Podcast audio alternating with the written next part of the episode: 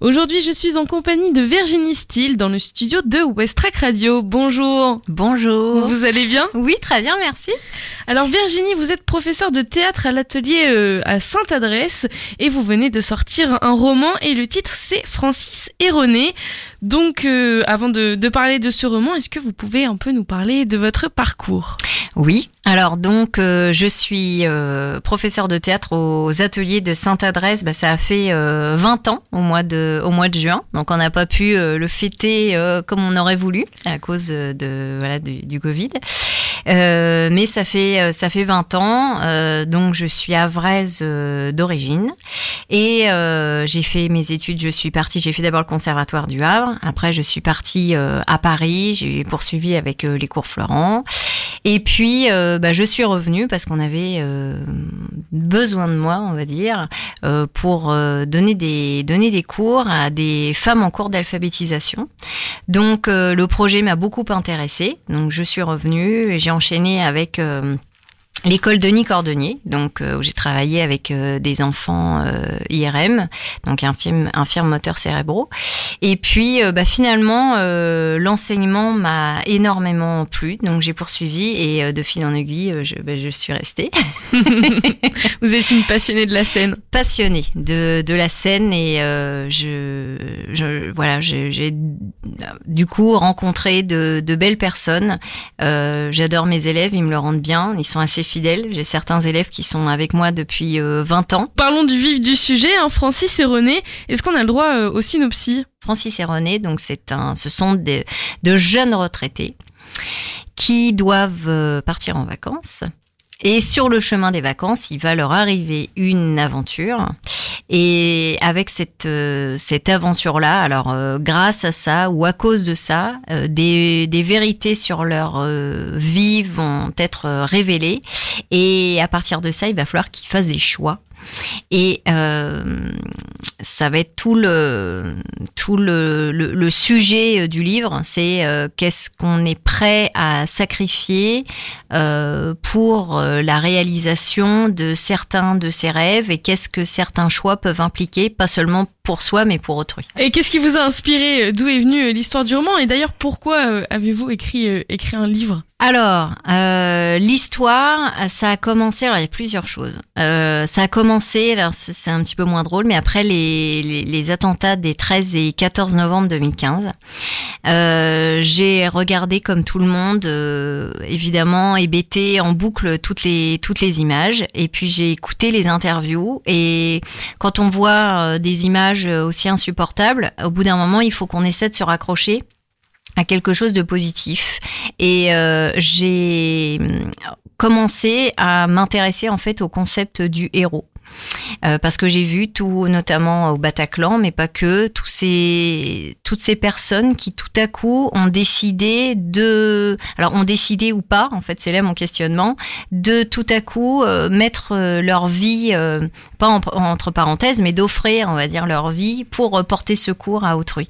Et en fait, ce moment-là, je me suis évidemment posé la question, moi, qu'est-ce que j'aurais fait?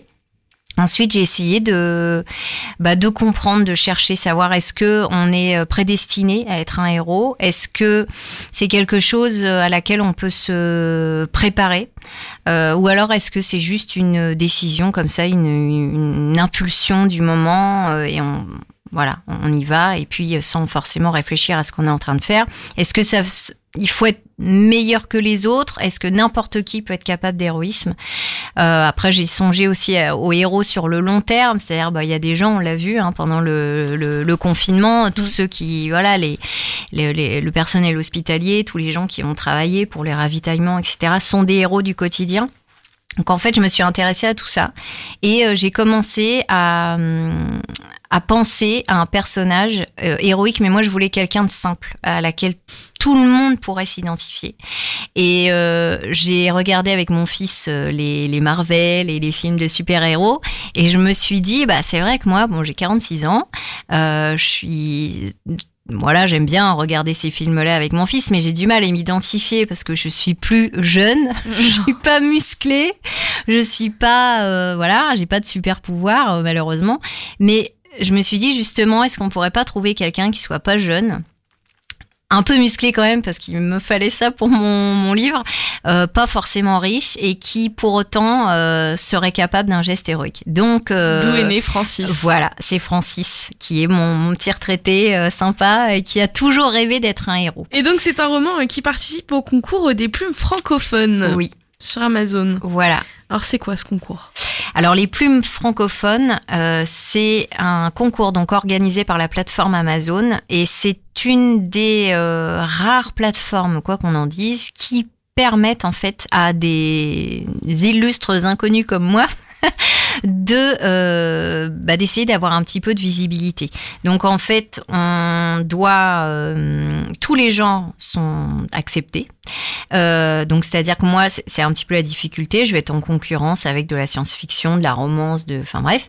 Et une fois qu'on donc on écrit son livre, on a des contraintes informatiques. Donc là, j'ai eu un petit peu plus de mal. on doit faire sa couverture, etc. On rentre son livre et ensuite, euh, bah, ce sera au nombre euh, probablement de commentaires, de ventes, etc. Et puis il y a aussi, euh, euh, enfin c'est ce qui fera qu'on gagnera le prix ou pas. Donc il y a deux prix. Euh, le prix euh, des lecteurs et le prix euh, du jury. Et donc, on va regarder aussi le, bah, l'intérêt euh, du livre, l'originalité, euh, etc. Et bon, ça tombait bien parce que moi, je me suis amusée. Alors, apparemment, ça gêne pas les gens, ils trouvent ça plutôt amusant. Et je me suis donné une contrainte, c'est que presque tout le livre rime en et. Ah génial Je me suis amusée à ça. Et euh, voilà, donc originalité euh, du contenu. Et puis euh, j'ai essayé de faire un livre, donc il y a peu de descriptions. Et en même temps, je voulais que ça puisse donc parler à tout le monde. Donc ce qui fait que j'ai dessiné les, on va dire les grands traits. Euh, ça pourrait être presque le synopsis d'un film. J'ai donné en fait les grands traits de ce qui, ce qui allait se passer. Et après, je suis rentrée surtout dans l'aspect psychologique de chacun des protagonistes.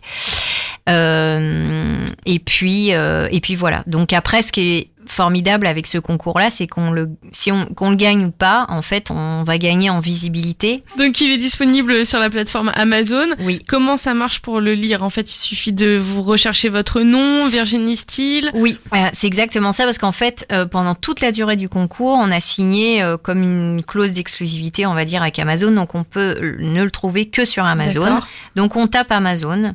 Euh, là, vous tapez euh, bah, le nom, donc Virginie Steele, S-T-I-L. Et vous tombez sur Francis et René. Donc là, vous avez deux formats. Le format euh, broché, donc le vrai livre tangible, euh, voilà.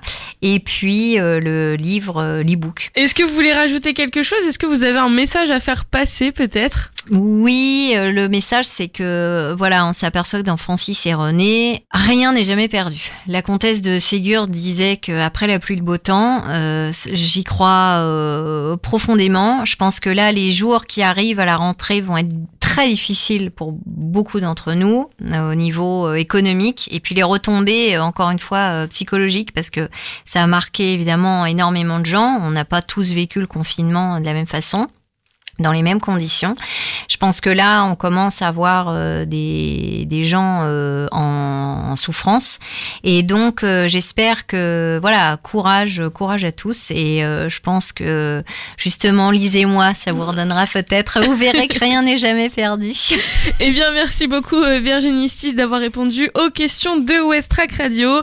Chers auditeurs, c'est fini pour aujourd'hui. Merci de votre fidélité et je vous souhaite une excellente journée sur l'antenne de Westrack Radio. Merci à vous. Au revoir.